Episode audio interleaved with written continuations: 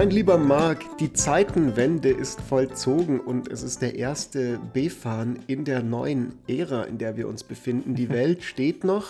Wer hätte es gedacht? Hättest du es gedacht? Ich hätte, hey, ich war mir echt, ich, ich, bin mir immer noch nicht sicher, muss ich ehrlich gesagt gestehen. Ich war, es, es gab, es war wirklich, also ich so am Freitag, als, als das losging, glaube glaub ich, Freitag war es, dachte ich mir so, oh, okay, das, das kann schon echt krass, oder Donnerstag, das kann schon echt krass werden. so. Und dann am Wochenende, so Sonntag, glaube ich, hatte ich echt wirklich Angst. So, ich dachte ich, okay, das war's. So, jetzt haben wir Atomkrieg. So, mhm. okay. Und ich meine, das kann immer noch passieren. Und ich glaube, es ist echt eine, eine, eine, eine bestimmte Wahrscheinlichkeit, dass das passiert. Aber, Vielleicht ist es ja, ja, schon passiert und wir befinden uns bereits im Nachleben, wo wir jetzt sozusagen der einzige Unterschied zur früheren Welt ist, dass jetzt wir irgendwie so 10 Millionen Hörer von unserem Podcast oder sowas haben. Ah, das ist geil. Das wäre verdammt nice. Für alle, die nicht mitbekommen haben, wovon wir gerade reden, oder die sich in so 50 Jahren diese Folge anhören und wissen wollen, was war da eigentlich los. Ähm, Russland hat die Ukraine überfallen, ähm, Atomkraftwerke haben gebrannt, weil Leute mit fucking Panzern draufgeschossen haben. Äh, es wurden jahrzehntealte Bündnis- und Verteidigungspolitiken in Deutschland und Europa komplett übers Wochenende neu verhandelt vor anderthalb Wochen.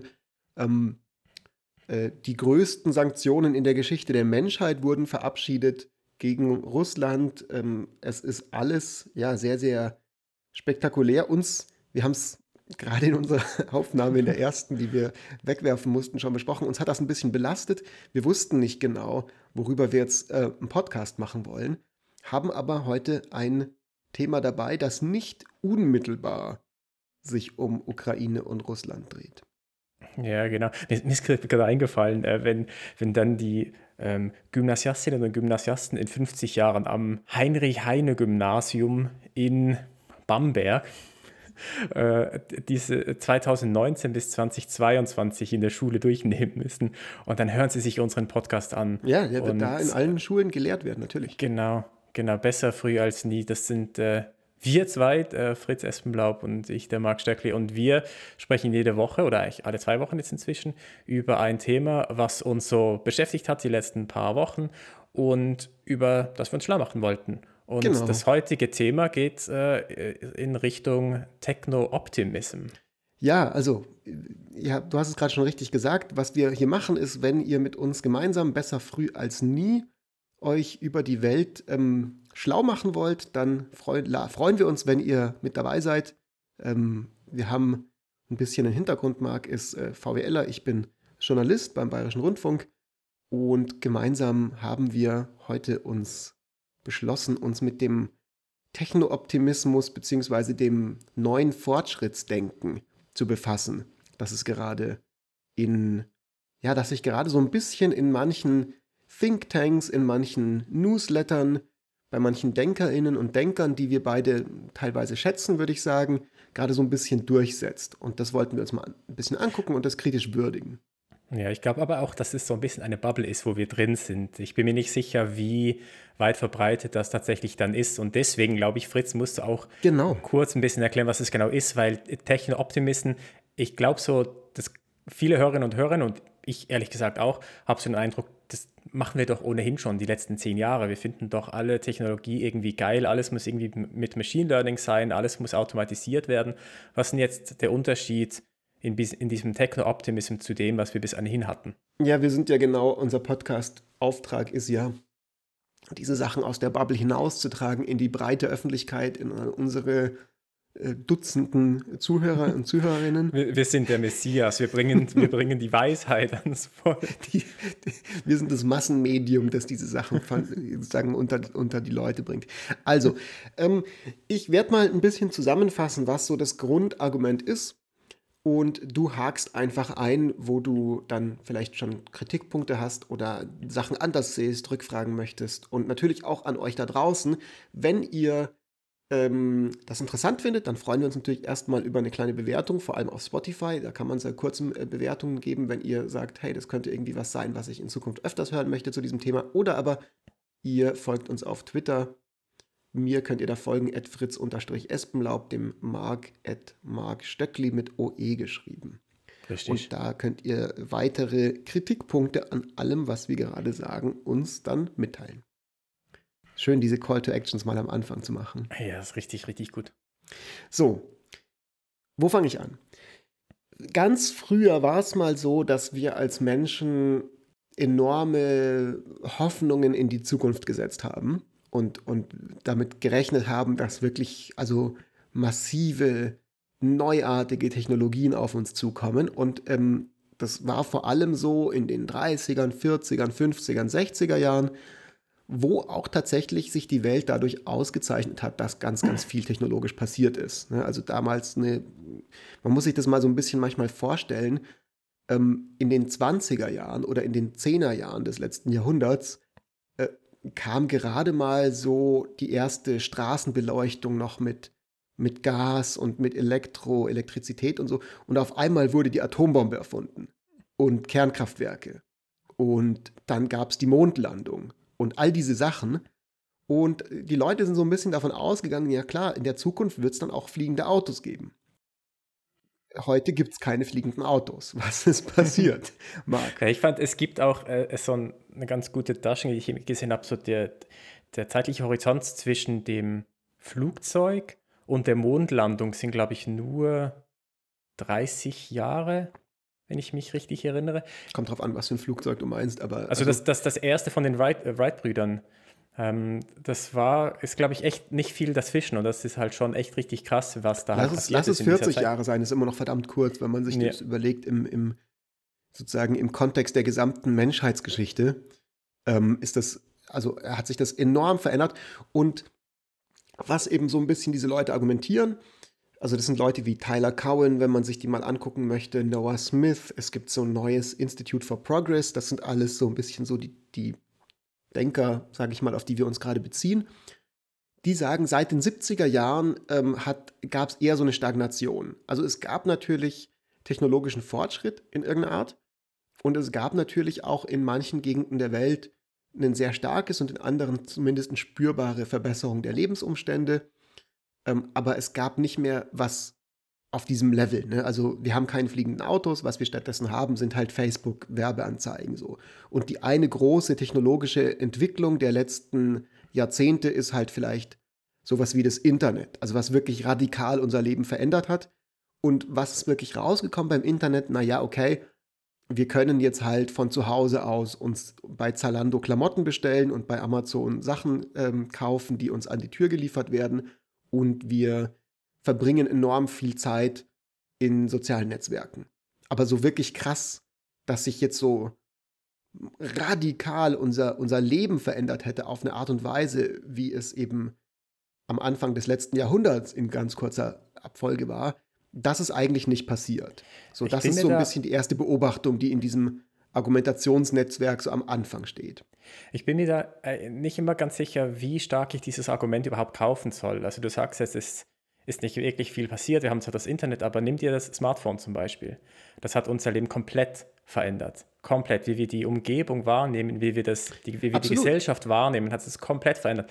Und da, da, hat sich schon enorm viel getan. Also ich bin mir jetzt nicht sicher, ob sich jetzt seit den 70ern da nichts, nichts groß verändert, gerade nein, nein, im, im ab, Internetbereich. Ab, ab, absolut, absolut. Die, die, das Argument ist nur quasi, dass sich die Sachen, die sich verändert haben, ähm, sind eben nicht so krass spürbar. Also zum Beispiel nicht so krass messbar anhand von sowas wie Lebenserwartung. So, die ist zwar kontinuierlich ein bisschen hochgegangen, äh, GDP, also Bruttoinlandsprodukt, ähm, ist in, kontinuierlich hochgegangen, aber es ist langsamer und, und mehr stagnierender passiert als davor. Also es gab nicht so einen richtig großen Jump oder andere Messfaktoren, die sich angeguckt werden, ist so, wie viele, also wie viel, wie viel Energie verbrauchen wir ähm, als Menschheit. Und das ist zum Beispiel so seit den 70er Jahren ungefähr auf einer auf einem Level geblieben. Also natürlich schon ein bisschen mehr geworden, aber nicht, nicht so, wie man es damals hätte erwarten können von den 60ern, wenn der Trend sich fortgesetzt hätte. Also ich gebe dir recht, wenn man sich jetzt das Bruttoinlandsprodukt zum Beispiel anschaut, da hatte man in den 70er und 80er Jahren schon ein ganz anderes, eine ganz andere Welt, als wir das heute haben. Zumindest im Westen, wenn man sich jetzt China anschaut, ist es wiederum eine andere Geschichte. Da war ich so das große Wachstum dann in den 90er und 2000er Jahre. Wobei es da jetzt auch langsam so ein bisschen zu einer Stagnation kommt oder dass die, großen ja. Wachstumsraten zurückgehen. Aber auch, aber auch im Westen. Also schau dir äh, zum Beispiel Dinge an wie äh, CRISPR. Das wird auch, das wird die Welt auch komplett revolutionieren. Natürlich, genau. Aber es, das ist genau der Punkt. Es wird die Welt verändern. Noch hat es sie nicht verändert. Und damit sind wir jetzt quasi beim nächsten Schritt dieser Argumentation, dieses Fortschrittsgedankens, ist, dass jetzt wir möglicherweise, also es wird argumentiert dafür, man weiß es nicht genau, ob es wirklich so ist, aber es wird dafür argumentiert, dass wir jetzt sozusagen kurz davor stehen, dass wir wieder radikal neue Veränderungen in unserer gesamten Zivilisation haben, eben technologische Veränderungen. Also so wie damals die Atomkraft total die Welt verändert hat, also sowohl militärisch als auch natürlich die zivile Nutzung oder zumindest die zivile Nutzung das Potenzial hatte, ähm, das sich dann nicht ganz durchgesetzt hat aufgrund dessen, dass wir halt dann doch irgendwie Angst hatten vor diesen ganzen AKW-Unfällen und so weiter. Aber die Argumentation ist, dass es jetzt gerade so viele Felder gibt, und wir zählen jetzt mal ein paar auf, ohne da wirklich ganz tief reinzugehen, in denen halt massive Durchbrüche sehr, sehr zum Greifen nah scheinen. Ne? Also das eine ist eben zum Beispiel die Biotechnologie, was jetzt was ganz, ganz Neues ist, was sich durch diese, wir haben ja unsere Folge über die Impfstoffe gemacht und auch schon öfters uns im Podcast über dieses Thema unterhalten, aber wo jetzt eben sich abzeichnet mit diesen mRNA-Impfstoffen, lassen sich möglicherweise auch ähm, Krebserkrankungen sehr gut behandeln oder verhindern. Und es ist so ein bisschen so die, die Hoffnung, dass dann alle dass da noch sozusagen das viel nach sich ziehen wird. Also dass möglicherweise total wir viel, viel längere Lebenserwartung noch haben könnten in unserer Generation oder zumindest die Generation nach uns. Hm, das andere wäre Neurotechnologie als Feld, wo eben vermutet wird, da kann jetzt sehr, sehr viel passieren. Also ne, äh, Elon Musk aber, aber mit Neuralink äh, pflanzt gerade ähm, oder arbeitet darauf hin so. Das wollte ich auch gerade erwähnen, so die ganze äh, Neurologie, das war ja auch etwas, was in den, ich, in den 90ern oder in den 2000er Jahren ja auch so eins von den vielversprechenden Themen war, wo man sich total viel versprochen hat, dass wir jetzt das Gehirn entschlüsseln und dann alle neurologischen Krankheiten heilen können und, und verstehen, was da genau vor sich ja. geht. Das ist halt alles nicht passiert. Wir haben heute immer noch keine Ahnung, was eigentlich in, im, im Gehirn passiert. Das stimmt. Und aber das Argument wäre eben zu sagen, so, die Zeit, wo jetzt ganz viel in Grundlagenforschung investiert wurde, der Payoff dafür, der kommt jetzt sehr bald. Und eine Zahl, die da zum Beispiel oft genannt wird, weil du gerade von CRISPR geredet hast, ist, dass halt am Anfang, als das erste Mal mit dem Human Genome Project Ende der 90er, Anfang der Nullerjahre, das menschliche Genom sequenziert wurde, hat das irgendwie, ich weiß nicht, ein paar Millionen Dollar oder sowas gekostet. Also richtig viel. Mittlerweile kannst du dein Genom sequenzieren lassen, komplett, dass du alle Infos hast und du kennst dich da besser aus in dem Bereich als ich, aber für irgendwie 450 Dollar oder sowas. Also, ja, ich glaube, es ist sogar günstiger inzwischen. Absurd günstig und das, ähm, äh, das erlaubt eben, so die Argumentation, dass wir jetzt an einem Punkt sind, wo sich da dann wirklich kommerzielle Nutzungen davon durchsetzen können und wo wir jetzt vielleicht dann tatsächlich auch anfangen können, uns darüber Gedanken zu machen, wie wirkt sich CRISPR aus auf genetische Erkrankungen oder möglicherweise auch auf Designerbabys in Zukunft. Also das sind Sachen, die jetzt eben ja. nicht mehr ganz und, so und zukunftsmusik sind wie, wie, vor 20 Jahren, sondern, sondern wir können das jetzt tun. Also die, die ja. technischen Möglichkeiten sind jetzt da, das zu tun. Personalisierte Medizin vor allem, dass man Leute dass man Leute äh, das, das Genom halt komplett sequenzieren kann von einer Person, eben es ist jetzt relativ günstig, und dann gezielt Medikamente geben kann anhand von den Baukasten dieser Person.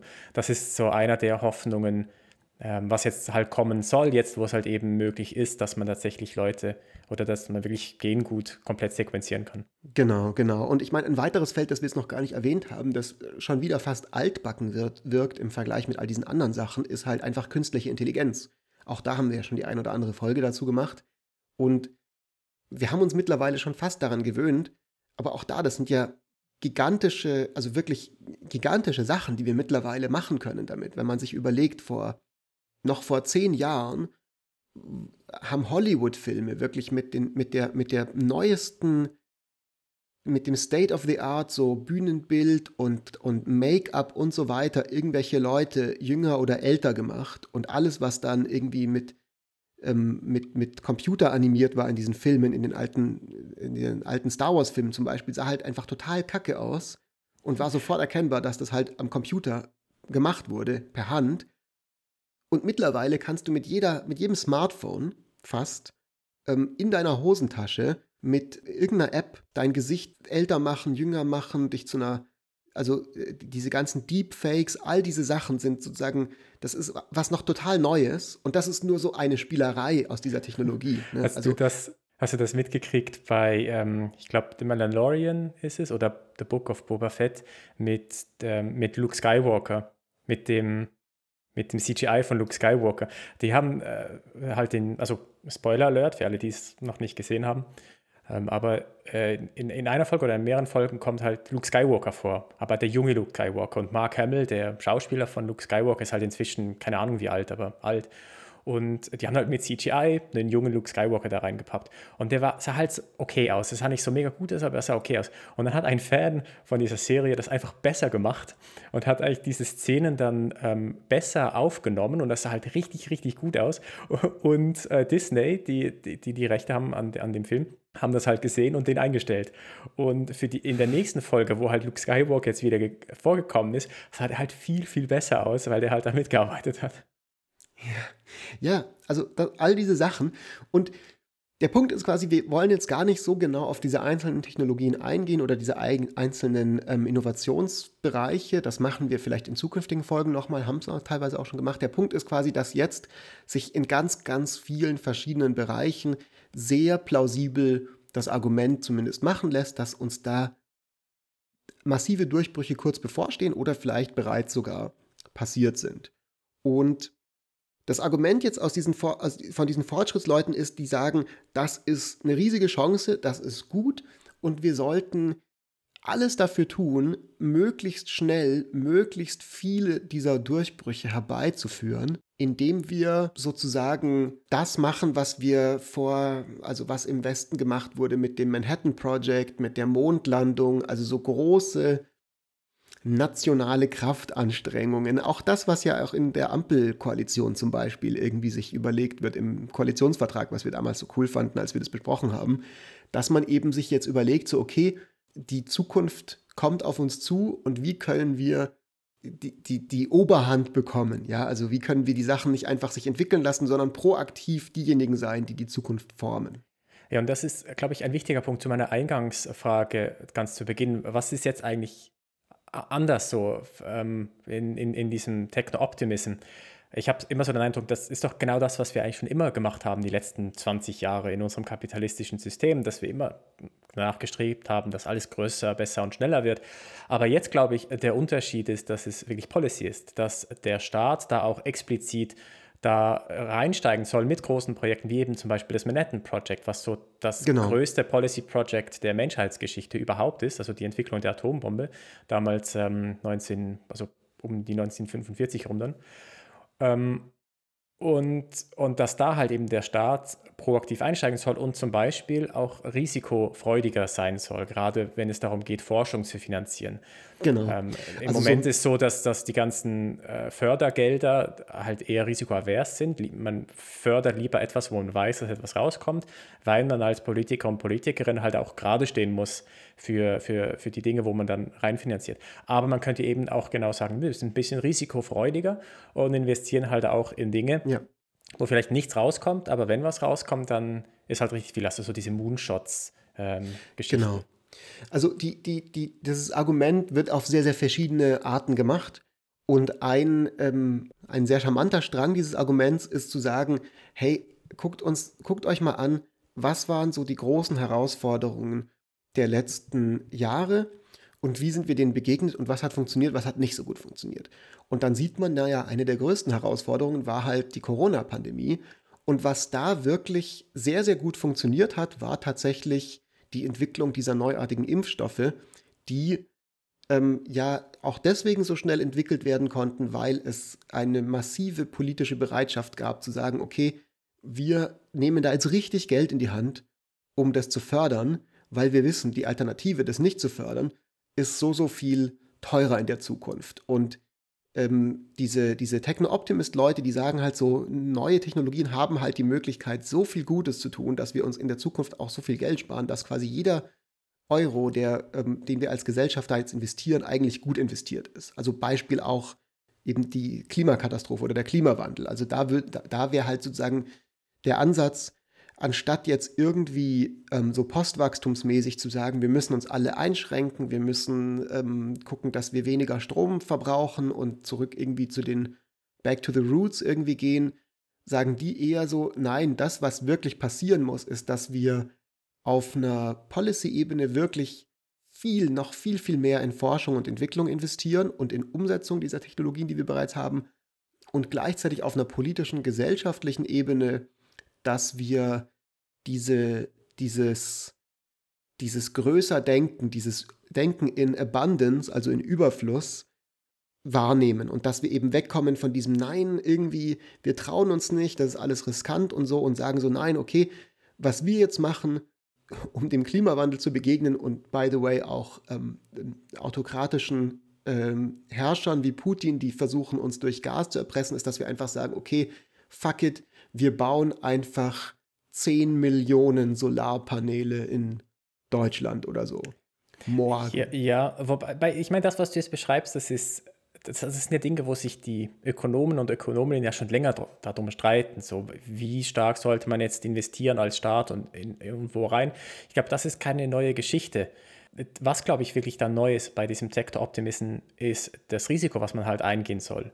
Und ja. da ist, glaube ich, dann wirklich so der Knackpunkt. Der Staat soll halt eben auch in Dinge rein investieren, wo nicht ganz klar ist, was dann dabei rumkommen wird. Wohl wissend, dass äh, bestimmte Dinge halt dann einfach scheitern werden und dass man dann halt auch als Gesellschaft oder als Politiker und Politikerin da dann gerade stehen muss und sagen muss, gut, das hat jetzt halt nicht funktioniert. Und ich glaube, das ist der springende Punkt, weil alles andere, das hatten wir schon die letzten 20 Jahre, dass man investieren muss und dass man nicht genau sicher ist, wo rein soll man investieren, soll man jetzt in diese Technologie oder die Technologie. Das hat man, glaube ich, vorhin auch schon gehabt. Ja, also ich meine, es gab Leute, die dafür plädiert haben, aber es ist ja zumindest in Deutschland nicht sonderlich viel investiert worden. Also das muss man ja auch ja. mal so ähm, tatsächlich erstmal festhalten. Wir haben gesagt, schwarze Null ist unser großes Heiligtum.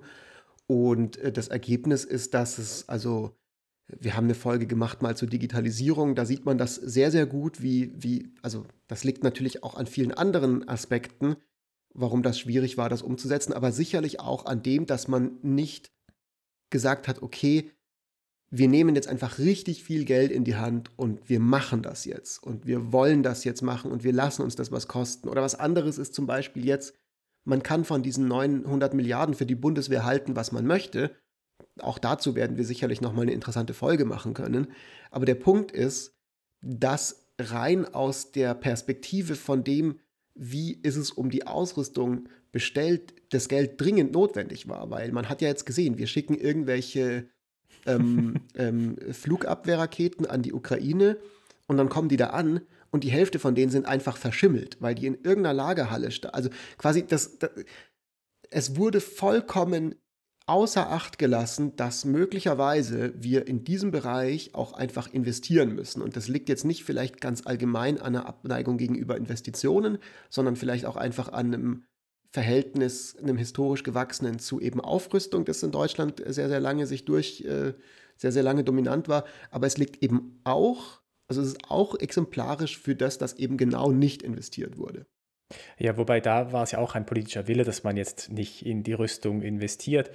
Ähm, weil Gut, man das auch so, nicht damit gerechnet hat. Also nimm, nimm irgendein, kannst du mir, also auch vielleicht für die Zuhörer da draußen, ich wäre interessiert daran, ein Feld zu hören, wo in den letzten 16 Jahren ähm, entweder GroKo oder sonstigen Merkel-Koalitionen massiv und konsequent in die deutsche, in, in, in Zukunfts, ähm, Wegbereitungsinstitutionen investiert wurde. Mir ja, fällt absolut. da erst also, da gebe ich, da gebe ich dir ja auch recht. Ich meine, das ist jetzt spezifisch auf Deutschland bezogen, gerade mit der schwarzen Null und Schuldenbremse. Das ist ja auch politisch gewollt, dass man halt eben nicht mit der großen Kelle ja. da, da investiert und das kann man gerne auch ähm, kritisieren. Und dasselbe ist ja in den USA wenn, auch der Fall. Also dasselbe mein, ist in den USA auch der Fall, aber es ist in anderen Ländern nicht der Fall. China zum Beispiel ist es halt eben nicht der Fall. Die genau. machen genau das. Ja. Und ähm, aber also ich gebe dir schon recht so. Ähm, es, es gibt jetzt möglicherweise ein Umdenken, aber ich bin mir da nicht sicher, wie wahnsinnig revolutionär das dann tatsächlich ist. Was aber, glaube ich, eben revolutionär wäre, jetzt gar nicht mal von der Menge her, in was man investiert, sondern eben gerade, wie risikobereit man ist. Das ist, glaube ich, das Revolutionäre also als Staat risikobereit ist. Wenn, wenn, wenn das denn kommt. Das wird wahrscheinlich nicht kommen. But, aber wir machen eine B-Fall-Folge dazu. Ich dachte, allein, also wir sind doch hier, wir setzen damit, wir, wir machen doch Agenda-Setting hier. Also, wir, ja, wir, gehen, wir gehen dann zu, ähm, ich wollte jetzt gerade sagen zu Angela Merkel, aber zu Olaf Scholz und ähm, du hast gerade schon ein wichtiges Wort genannt, mein lieber Marc. Ähm, Angela Merkel. Das Wort, auch das, auch äh, das Wort äh, China, weil damit kommen wir jetzt zum letzten Punkt dieser Fortschrittsargumentation, äh, nämlich was, warum sollten wir das überhaupt tun? Ne, weil ähm, du hast ja vorhin schon gesagt, so irgendwie, eigentlich geht es uns doch gut und wir könnten ja vielleicht auch einfach so weitermachen wie bisher oder andere Leute sagen, hey, das, wie man jetzt dem Klimawandel begegnet, ist, indem wir uns einfach alle mehr einschränken und einfach weniger ähm, konsumieren und so weiter. Und so wie ich das sehe, gibt es drei Argumente, die ich, die, die ich jetzt am häufigsten lese, die da vorgebracht werden, warum es ähm, ja, warum einiges dafür spricht, eben mehr zu investieren und risikobereiter zu werden und wirklich voll auf die Zwölf zu gehen mit diesen neuen Technologien. Ähm, eins davon ist, dass in vielen Fällen neue Technologien einfach das Leben vieler Leute besser machen. Also so, es ist einfach objektiv möglicher, äh, objektiv vielleicht nicht, aber man kann, glaube ich, gut dafür argumentieren, dass das Leben vielleicht schöner ist mit weniger Kindersterblichkeit. Also es ist prinzipiell irgendwie doch vielleicht cooler, nicht zu erfrieren oder an einer Lungenentzündung zu sterben mit irgendwie sechs Monaten oder sowas. Und einer der Gründe, warum das nicht mehr der Fall ist bei uns, ist, sind neue Technologien, die einfach dazu geführt haben, dass unsere Krankenhäuser zum Beispiel besser sind, die dazu geführt haben, dass wir in besseren Lebensverhältnissen ähm, uns befinden, wo Kinder nicht mehr ganz so schnell abnippeln, weil die Wohnungen nicht mehr ganz so kalt sind. Ja, also da muss ich jetzt aber, glaube ich, schon auch nochmal einhaken. Ähm, man muss auch da aufpassen, glaube ich, dass man nicht Cherrypicking betreibt, wenn man jetzt ähm, im Nachhinein sich schaut, was waren alle Technologien, die unser Leben verbessert haben. Es gibt auch Technologien, die unser Leben nicht unbedingt verbessert haben. Und ich glaube, das Manhattan Project ist eins davon. Die Tatsache, dass wir jetzt diese Atomwaffen haben, bin mir nicht so sicher, ob das wirklich so eine schlaue Idee war. Und a priori herauszufinden, ist jetzt jede Technologie, die da rauskommt, eine gute Technologie, ist ja. eine sehr, sehr starke Annahme und da wäre ich vorsichtig. Also ich glaube, es ist nicht okay. einfach so, dass jeder technologische Fortschritt einfach erstmal gut ist. Fair enough, fair enough. Also da bin ich offen zu sagen, dass das nicht ein, dass das nicht a priori absolut klar ist. Ich meine, man könnte jetzt gerade bei deinem Beispiel natürlich auch argumentieren, dass wir vielleicht ohne diesen Kalten Krieg und ohne diese ähm, ähm, gegenseitige Mutually Assured Destruction vielleicht schon längst einen dritten Weltkrieg gehabt hätten und alles wieder viel, viel schlimmer aussehen würde und so. Das ist schwierig. Das, glaube ich, kenne ich mich auch nicht so gut aus, wie da genau der Stand der Dinge ist. Aber fair enough. Es kann natürlich sein, dass diese Technologien nicht alle nur positiv sind. Aber man kann vielleicht bei diesem Argument das zumindest mal festhalten, dass sie sagen so, sie haben das Potenzial, positiv zu sein. Ja, und allein dieses sicher. Potenzial ist es möglicherweise wert, da mehr rein zu investieren, weil wenn wir nicht rein investieren, dann haben wir halt nichts. Wenn wir rein investieren, haben wir sehr wahrscheinlich einige positiven Sachen und die negativen Sachen können wir vielleicht irgendwie ähm, ähm, ausbalancieren mit den positiven Sachen oder durch gute Policy ähm, irgendwie sozusagen dann irgendwie handeln. Aber auch das ist halt eine richtig krasse Annahme. So. Also wenn wir jetzt sagen, wir haben CRISPR. So wenn wir jetzt sagen, wir buttern jetzt einfach alles in CRISPR rein und versuchen das Ding so schnell wie möglich mhm. ähm, zu pushen. Es kann halt gut sein, dass wir dann in kurzer Zeit mega die Fortschritte machen, wo wir aber einfach noch nicht wirklich wissen, wie wir damit umgehen sollen. CRISPR wird uns vor viele normativ schwierige Fragestellungen stellen. So. Und die müssen wir beantworten und die werden wir wahrscheinlich ja. auch irgendwie beantworten können. Aber das ist nicht etwas, was innerhalb von zwei Jahren passiert. Aber die Entwicklung, die jetzt oder der Fortschritt, der technologische, der uns CRISPR ermöglicht, wird wahrscheinlich in diesen Zeithorizonten ablaufen. Ja. Und da muss man, glaube ich, auch ein bisschen vorsichtig sein mit, wir gehen jetzt einfach Vollgas die Policies, die da folgen draus, die sind viel, viel langsamer. Man hat es mhm. jetzt auch bei Machine Learning und so gesehen. Die kommen ja, die, die, die Gesetzgebung kommt ja diesem, dieser Entwicklung von Machine Learning und Big Data und Data Science, kommt die überhaupt nicht hinterher. Und das ist schon auch eine Gefahr, die ich sehe, dass man da jetzt einfach zu stark aufs Gas dann drücken kann. Ja, da, also finde ich auch fair enough so. Man kann das vielleicht auch einfach nochmal ein bisschen einschränken, dass man sagt, es gibt natürlich Bereiche, wo das Risiko höher ist oder wo es mehr Unwägbarkeiten gibt. Und dann gibt es aber gleichzeitig auch Bereiche, wo es vielleicht weniger Unwägbarkeiten gibt. Und einer dieser Bereiche ist halt die ähm, nachhaltige Energiegewinnung, also äh, Solar. Äh, Windkraft und so weiter, all diese Sachen, die wir teilweise schon entwickelt haben oder wo man auch teilweise sagen kann, die können noch ein bisschen besser werden. Also man kann vielleicht noch ein bisschen effizientere Batterietechnologien bauen. Da glaube ich, kann man relativ gut sagen, also was kann wirklich schiefgehen, wenn wir jetzt Batterien entwickeln, die noch viel besser darin sind, Strom zu speichern. Ist vielleicht jetzt nichts, wo irgendwie massive ethische Gefahren dadurch äh, auf uns zukommen. Gleichzeitig sind die Payoffs, die wir aber haben könnten, super groß, weil wenn es uns gelingt, tatsächlich wegzukommen oder wegkommen zu wollen von eben Kohle und all diesen Sachen, die halt letztendlich unser Klima kaputt machen, dann müssen wir noch viel, viel mehr in nachhaltige grüne ähm, Technologien investieren und dazu gehört eben auch Energiespeicherung. Und da ist viel passiert in letzter Zeit, da kann aber auch noch viel, viel mehr passieren. Und das passiert, und je schneller das passiert, umso besser. Und das Argument ja, also wäre jetzt halt zu sagen, ähm, es ist überhaupt nicht sinnvoll, wenn wir als Gesellschaft sagen, naja gut, ähm, anstatt jetzt coolere, bessere Batterien zu entwickeln, ähm, benutzen wir lieber ein bisschen weniger Plastiktüten. Das kann man ja auch machen, das ist auch gut.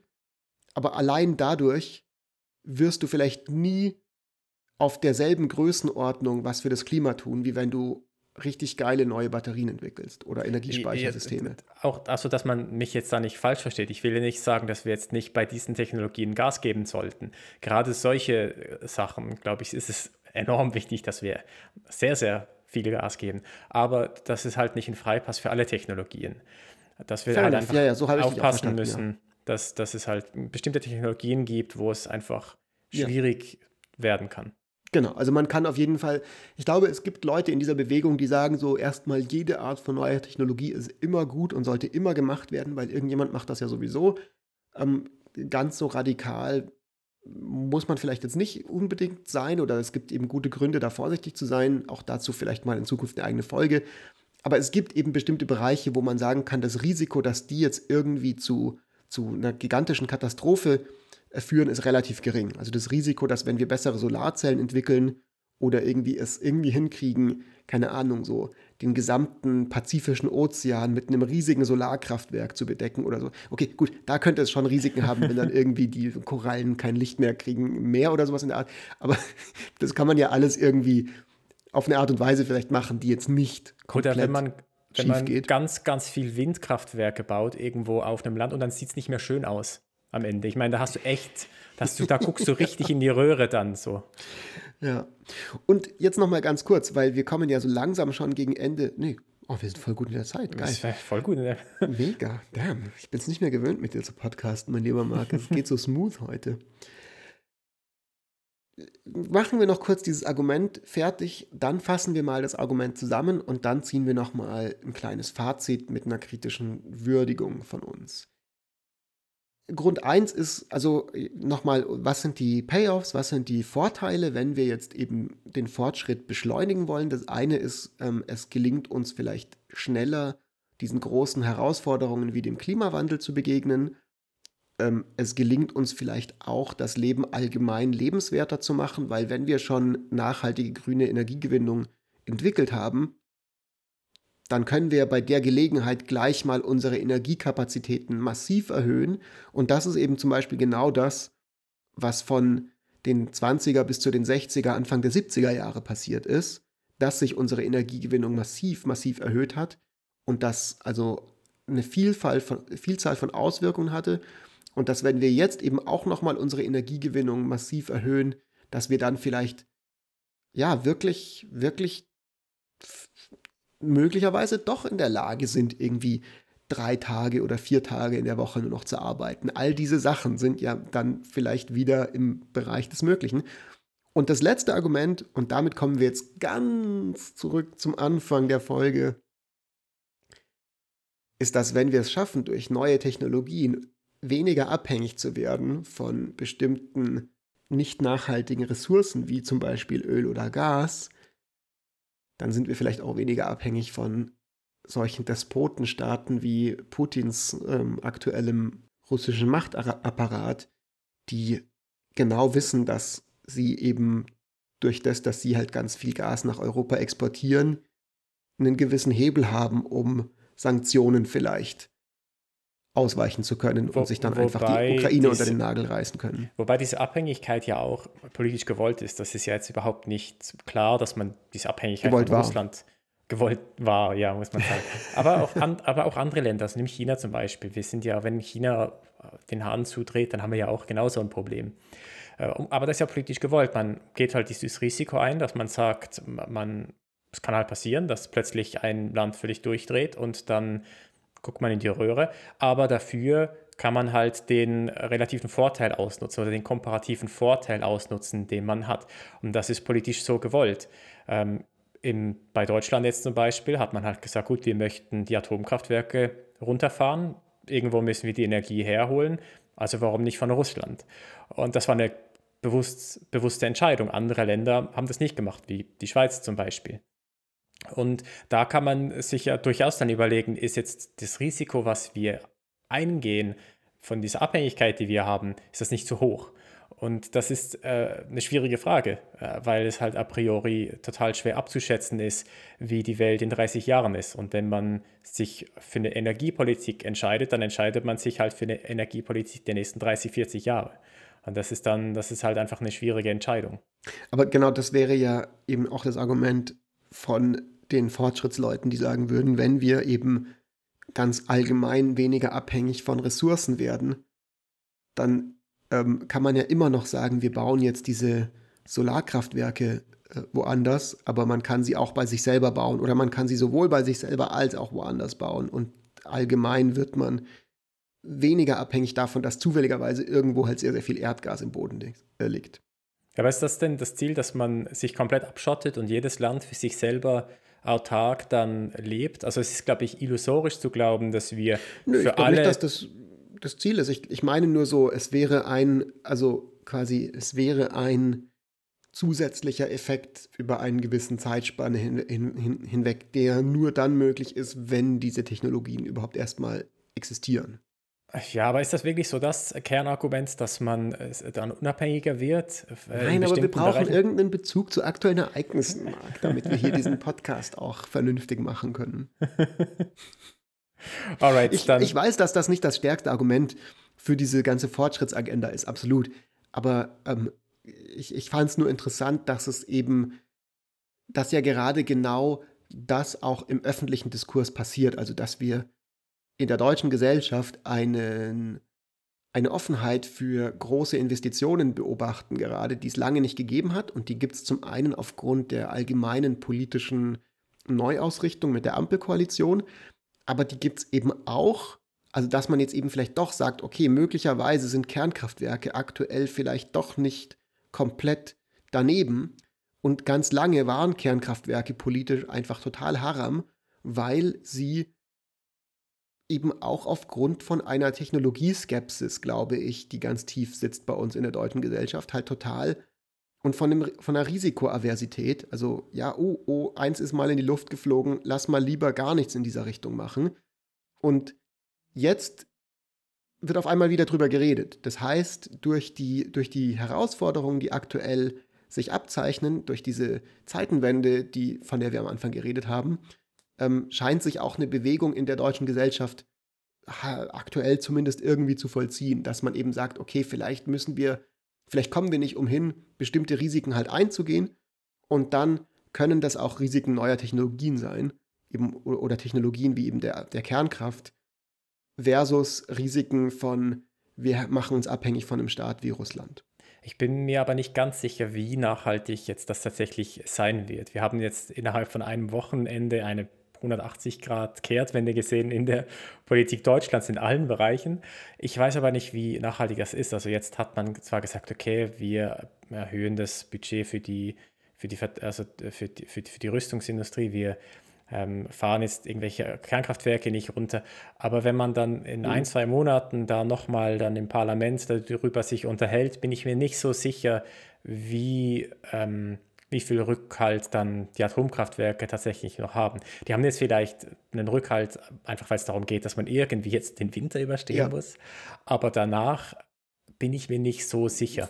Und auch gerade mit Rüstung auch gerade jetzt mit, mit, mit Verteidigungsbudgets, wenn das mal im Parlament diskutiert wird, das wird schon auch nochmal ein schwere, schweres Standing haben, glaube ich. Das mag alles, das mag alles so sein, das sehen wir dann. Ähm, ich glaube, wir kommen jetzt da so ein bisschen zu weit weg von unserem eigentlichen Thema, deswegen würde ich das jetzt einfach nochmal zusammenfassen. Ähm, in a nutshell, was also das Argument war, diese vier, fünf Schritte, die wir jetzt durchgegangen sind. Und dann können wir das ja nochmal kritisch würdigen, bevor wir dann zum Ende der Folge kommen. Es sei denn, du möchtest jetzt noch ganz dringend irgendwas äh, zu diesen aktuellen Sachen sagen. Nee, nee, go, go on. Gut. Also, nochmal für alle zum, als kurze Endzusammenfassung. Das Argument der fortschrittstechno-optimistischen Zukunfts- Agenda, Gläubiger. die sich gerade so ein bisschen artikuliert in manchen Ecken und die ich zumindest, ich persönlich sehr, sehr interessant finde, ist eben zu sagen, wir ähm, kommen gerade raus aus einer geschichtlichen Phase, wo sehr lange keine wirklich radikale technologische Innovation passiert ist. Ähm, also nur so, ja, auf sehr hohem Niveau. Klar, das Internet war so die große technologische Innovation der letzten 30, 40 Jahre.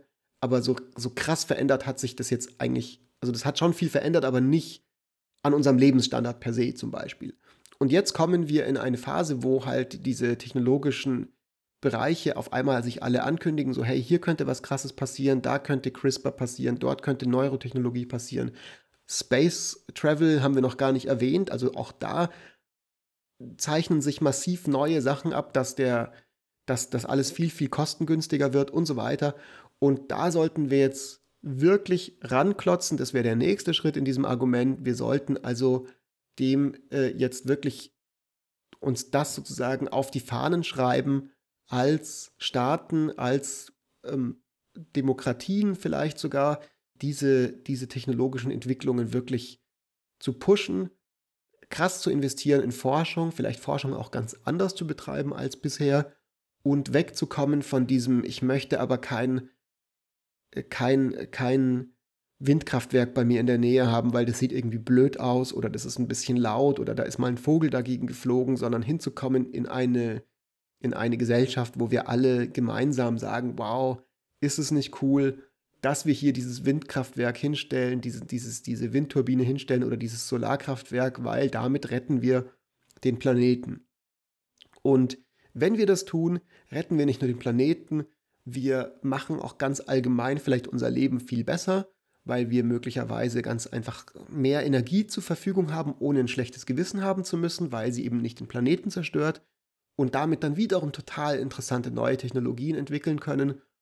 Und, und das ist jetzt so dieses kleine Argument, über das wir uns am Ende gestritten haben, was wir auch nochmal in einer eigenen Folge vielleicht betrachten können, wir sind vielleicht auch in der Lage, dann eben autokratischen Regimen so ein bisschen das Wasser abzugraben, indem wir uns unabhängig machen von ähm, einfach diesen ganz klassischen Kohle, Erdgas, äh, sonstigen Ressourcen. So, habe ich das sinnvoll zusammengefasst? das Gibt's hast irgendwas, sinnvoll. wo du sagst, das war jetzt noch nicht ganz klar? Äh, nee, nee, überhaupt nicht. Ich glaube, was ich dann spannend finde bei der ganzen Techno-Optimisten-Geschichte ist, inwiefern ist, kann man das verkaufen den Leuten? Und ich habe so den Eindruck, äh, dass die Wahrnehmung äh, eine ganz andere ist. Nicht, dass wir halt eben keine technologische Innovation hatten oder weniger technologische Innovation hatten, sondern dass wir enorm viel hatten, gerade mit Internet, mit Machine Learning. Dass sich, das alles ist schneller geworden, der Arbeitsmarkt ist, ist viel kompetitiver heute, als er in den 90ern war oder in den 80ern waren. Und das hat nicht immer alles nur zum Besseren gemacht. Ähm, die Ungleichheit ist gestiegen, es ist eben gerade alles kompetitiver geworden. Ähm, es reicht nicht mehr, wenn man einfach nur so ein bisschen ein, eine Fortbildung gemacht hat, sondern man muss jetzt schon einen Master haben, man muss promoviert sein, whatever. Und ich habe so den Eindruck, dass man wie ganz viel versprochen hat, dass alles besser wird, wenn wir jetzt einfach nur diesen Technologien vertrauen. Aber halt bestimmte Schwierigkeiten auch entstanden sind, gesellschaftliche Schwierigkeiten. Es, glaub ich, es ist, glaube ich, viel besser geworden, aber es hat halt auch Schwierigkeiten aufgedeckt. Und ich glaube, wenn man jetzt kommt und sagt, hey, wir müssen aber noch schneller und noch besser und jetzt müssen wir richtig, richtig Gas geben, weil dann wird es richtig gut. Ich glaube, ich bin mir nicht sicher, wie viel Bock dann die Leute auf das haben. Also mhm. ich glaube, gerade so die Tatsache, dass wir jetzt solche Movements wie Degrowth haben, die dann argumentieren, dass wir, wir brauchen nicht Wirtschaftswachstum, wir brauchen das Gegenteil davon, wir, wir brauchen eine Entwertung oder wir brauchen einen Rückgang des, des Wirtschaftswachstums dann das, das zeigt für mich, glaube ich, auch so, wie, wie, wie schwierig Leute das empfinden, dann, dass ja. wir eben genau diese sozialen Probleme jetzt haben, aufgrund von diesem, alles muss schneller, alles muss größer, alles muss besser sein. Ja, das finde ich ein sehr spannendes Gegenargument, das ich jetzt auch nicht so aus dem Stand heraus irgendwie entkräften könnte. Ähm, meine Antwort darauf wäre, dass ich überhaupt nicht weiß, ob das sich durchsetzen wird, diese Idee, ob die dazu führen wird, dass es ein Umdenken gibt.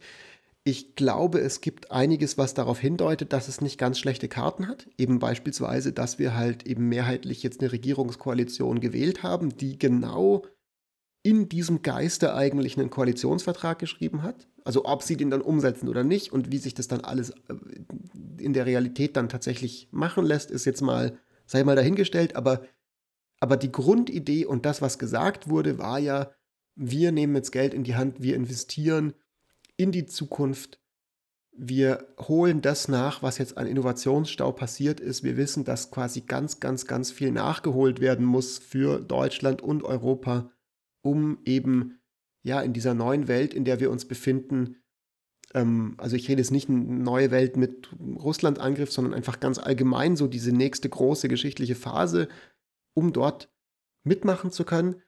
Und das ist was, was ich finde, was man erstmal so ein bisschen nicht, nicht ganz missachten sollte. So, das ist bemerkenswert. Und das zweite ist so, ich glaube, der der Punkt, wie man an die Leute kommen kann, ist tatsächlich einfach eine optimistische Zukunftsvision, eine plausible optimistische Zukunftsvision zu entwerfen, gerade im Angesicht von all diesen Herausforderungen. Also man hat es ja auch gerade gesehen, wie dann doch die Leute, sage ich mal, das gefordert haben, dass jetzt und auch die, die Politik so schnell in, gezeigt hat, wir können tatsächlich was machen, im Angesicht dieses Schocks, dass Russland wirklich sagt, yo, wir verschieben jetzt einfach Landesgrenzen, wir missachten einfach die Spielregeln, die sich irgendwie nach dem Zweiten Weltkrieg irgendwie etabliert haben. Und die Europäische Union hat, äh, ist zusammengekommen auf eine Art und Weise, was keiner erwartet hatte so. Und ich glaube, dass eben gerade diese Herausforderungen, die wir, vor denen wir stehen, dazu führen könnten, dass halt die Leute vielleicht doch mit an Bord genommen werden können von so einer großen, neuen, optimistischen ähm, Zukunftsprojektion. Ja, das sicher. Also so, es gibt sicher jetzt so eine Aufbruchstimmung vielleicht oder so, so eine. Ich habe so den Eindruck, es ist jetzt wirklich so, so die Stimmung da, so jetzt, jetzt machen wir was. Jetzt, jetzt schlachten wir heilige Kühe, die man nie damit gerechnet hätte. Und warum kann sich da nicht auch andere Dinge noch verändern? Aber eben, wie gesagt, ich glaube, das ist jetzt einfach der Situation geschuldet. Und wenn das jetzt noch zwei, drei Wochen weiter andauert oder ein paar Monate andauert, kann es, glaube ich, dann schon auch sein, dass man sich dann wieder zurückbesinnt auf, ja, auf das Bewährte. Ähm, aber who knows, äh, absolut, wie sich absolut. das entwickeln ich wird vor unserer Folge hast du ein, ein gutes Argument auch gebracht, dass man ja auch ein bisschen bei Corona das gesehen hat. Also da gab es ja auch sehr, sehr viel gesellschaftlichen Zusammenhalt. Es gab natürlich auch sehr, sehr viel gesellschaftliche äh, Debatten und Spaltung und so. Und was es aber dann doch irgendwann gab, war einfach Ermüdung. Also jetzt haben wir ja. hier wieder die Clubs auf und alles und, ähm, und irgendwann hatten wir einfach, wir haben jetzt einfach gesagt, so als Gesellschaft, wir haben jetzt einfach keine Lust mehr, uns die ganze Zeit einzuschränken und da die ganze Zeit weiterzumachen und müssen jetzt halt einfach, also die Inzidenzen sind halt, wie sie sind. Und das kann natürlich auch, es kann natürlich auch sein, dass jetzt bei allen anderen Sachen, bei allen anderen großen Herausforderungen, die jetzt irgendwie so auf uns zukommen mögen, wir irgendwann sagen, so mein Gott, dann fuck it, so, ich will dann halt einfach mit meiner Couch, äh, mit meiner Jogginghose auf die Couch und dann schaffen wir es halt nicht, diese Herausforderungen irgendwie ja, oder wenn jetzt, sowas soll's. Wenn jetzt dann halt auch einfach die Kosten kommen von dieser Politik, die jetzt getroffen wurde, wenn wir jetzt das Gas abgeschnitten bekommen, dann werden wir das dann ja. halt spüren. Also wirklich, literally spüren im Winter. Und wenn das dann kommt, oder wenn die Aktienmärkte da mal so richtig einbrechen, wenn, wenn das dann halt kommt, dann überlegt man sich das vielleicht schon nochmal zweimal, ob das jetzt dann wirklich die richtige Entscheidung war, die man getroffen hat. Einfach weil man halt sich da hat mitreißen lassen. Und es haben sich ja alle mitreißen lassen. Es ist ja völlig crazy, wie wirklich alle Unternehmen und Verbände plötzlich äh, Maßnahmen ja, ergreifen. Das ist ja richtig, richtig crazy. Wobei wir jetzt auch so ein bisschen, glaube ich, aufpassen müssen, dass wir jetzt nicht irgendwie zu viel Parallelen oder Rückschlüsse ziehen von dem, was aktuell eben bezüglich äh, der Sanktionen mit Russland passiert, zu unserem Thema dieses großen Techno-Optimism und all ja, diesen Sachen ja. und wie, wie, wie gehen wir mit, dem, mit der Klimakrise um und so. Ich glaube, die Klimakrise, der Klimawandel wird nochmal eine ganz eigene Herausforderung sein. Ich glaube, auch diese neuen Technologien in sich selbst werden Herausforderungen an uns stellen, die wir uns aktuell noch gar nicht ausmalen können. Also es wird noch so viel in den nächsten zehn Jahren an, an, an Sachen passieren, die, die uns sowas von die Socken ausziehen werden, glaube ich da ist das bisher alles Peanuts. Da ist Corona und, und diese ganze Russland-Geschichte ähm, wirklich gerade erst so der Auftakt.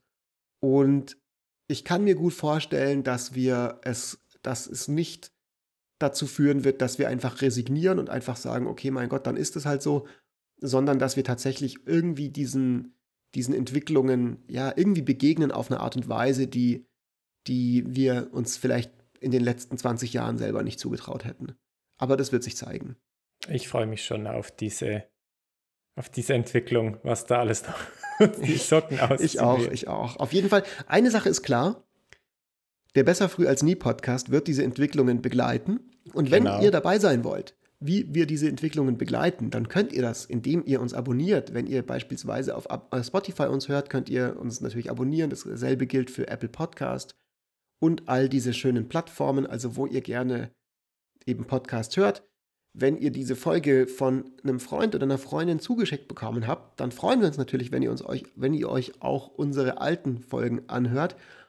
Oder aber, wenn ihr schon länger dabei seid und ihr habt uns bereits eine Bewertung gegeben und ihr habt bereits alles gemacht, was wir von euch immer so anbetteln am Ende der Folge, dann könnt ihr trotzdem noch mal was weiteres machen, weil es gibt sicherlich mehr als 40 Freunde, die ihr habt. Das heißt, mehr als es Befan-Folgen gibt. Das heißt, ihr könnt diese Folge einer weiteren Person schicken, der bisher noch nie eine Befan-Folge geschickt habt, mit Empfehlung.